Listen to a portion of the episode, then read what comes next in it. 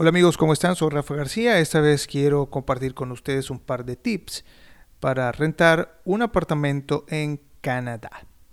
Bueno, cuando llegas a Canadá, una de las fases de acomodamiento más complicadas es, por supuesto, encontrar un alojamiento. Este proceso puede llegar a ser em, frustrante, complicado y hasta poner a prueba tu paciencia encontrarse de pronto viviendo en un barrio o en una zona que está lejos de todo, que encima no tiene calefacción o aire acondicionado, dependiendo el tiempo del año en que vengas, y que encima está lleno de cucarachas, es algo puede, que puede llegar realmente a aterrarte. Bueno, sin embargo, eh, con mucha paciencia y sabiendo que todo es parte del proceso, sin duda lograrás ubicar algo que te sienta bien y que esté acorde con tus intereses y por supuesto con tu presupuesto. Bien, una de las cosas más recomendables es intentar tener la mayor cantidad de información previa. Puedes conseguir información con amigos o conocidos que puedan darte alguna referencia de zonas y hasta quizás precios. Como te imaginarás, en la mayoría de las partes o en, la mayoría de los barrios el precio depende de dónde quieras vivir. Eh, un apartamento, por ejemplo, de dos cuartos eh, puede llegar a costar 1.700 dólares canadienses al mes en algunas partes de la ciudad de Toronto. Es importante decir que siempre tienes que dar la primera mensualidad y la última. Eso te lo van a pedir en todos lados. Pero hablando de precios, como digo, dependiendo de dónde quieras vivir o dónde puedas vivir o cuáles son tus proyecciones, hay ciudades aledañas, por ejemplo, la ciudad de Mississauga es una ciudad que colinda con la ciudad de Toronto.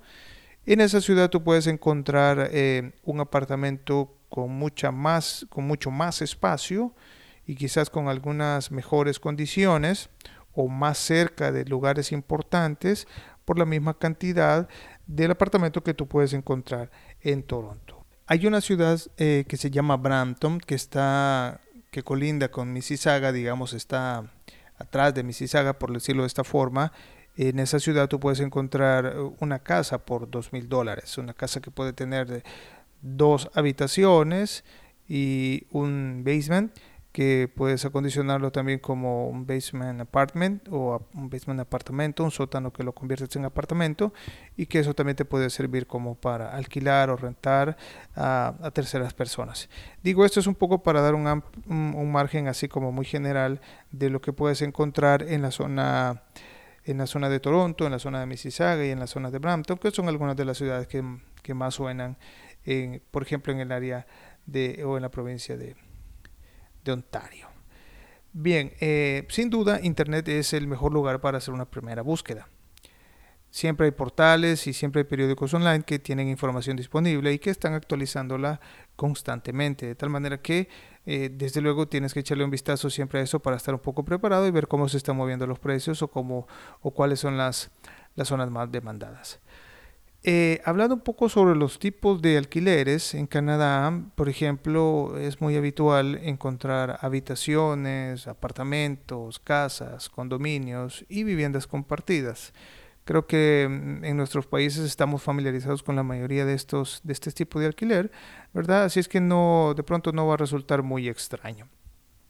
El tema más bien tiene que ver con, la convivencia, es decir, lograr eh, acomodarse a vivir en una casa, por ejemplo, que tiene tres unidades diferentes y en esas unidades, pues obviamente viven familias diferentes y son costumbres diferentes, etcétera, etcétera. Como yo lo he visto, en la mayoría de los casos, los recién llegados alquilan un apartamento como su primera casa eh, hay que decirlo, los apartamentos en su mayoría no están amueblados. Sí hay apartamentos amueblados, pero por supuesto son mucho más caros y normalmente son de renta corta. Quiero decir que los periodos de tiempo por los cuales los alquilan son muy cortos por ejemplo, gente que se va de viaje o gente que se va de vacaciones. Puedes encontrar un apartamento que te lo alquilen un mes, dos meses, tres meses, una semana, etcétera, etcétera. Estoy hablando de los apartamentos amueblados. Así que siempre es una opción si de pronto eh, Si quieres, pues, ah, digamos, como poner el primer pie y luego tener un poco más de tiempo y respirar más tranquilo para hacer una búsqueda. Desde luego, los condominios cuestan más, aunque pueden llegar a tener mejores condiciones. Alquilar una casa es una opción si viajas con, con familia. Pero si se viaja solo, lo más práctico y fácil es un cuarto que, como digo, puedes encontrarlo solo o compartido. Todo depende del recurso económico y la disponibilidad de cada quien y la actitud de cada quien, porque digo, siempre en el caso de los cuartos compartidos puedes encontrarte con gente que ah, viene de cualquier otro lado del mundo, que tiene costumbres diferentes, que tiene modos de ser diferentes y que ah, puede resultar eh, complicado para una persona de un país latinoamericano, digo, eh, tener un choque cultural que de pronto pueda sorprenderlo, pueda ponerlo fuera de base. Pero bueno, siempre es una opción y es una opción eh, de las más económicas. Finalmente, y como siguiente etapa, siempre es recomendable recorrer las diferentes zonas para ver de primera mano qué hay disponible, luego que pues ya estás establecido o alguien ya logró, digamos, estar conforme o respirando más tranquilo con su primer apartamento. Caminar siempre es una opción saludable, claro, pero uno puede moverse mucho más rápido si compra, por ejemplo, un pase diario del transporte público. Eh, mucha gente lo hace muy comúnmente y a la vez que buscas un barrio que te guste o una zona que te parezca bonita, vas conociendo y encontrarás a simple vista carteles y anuncios de alquiler. Eso te podrá dar un, recorrido de, unas, de una zona más amplia, de diferentes ah, ambientes del lugar donde quieras, donde quieras vivir y te resultará por supuesto mucho más económico.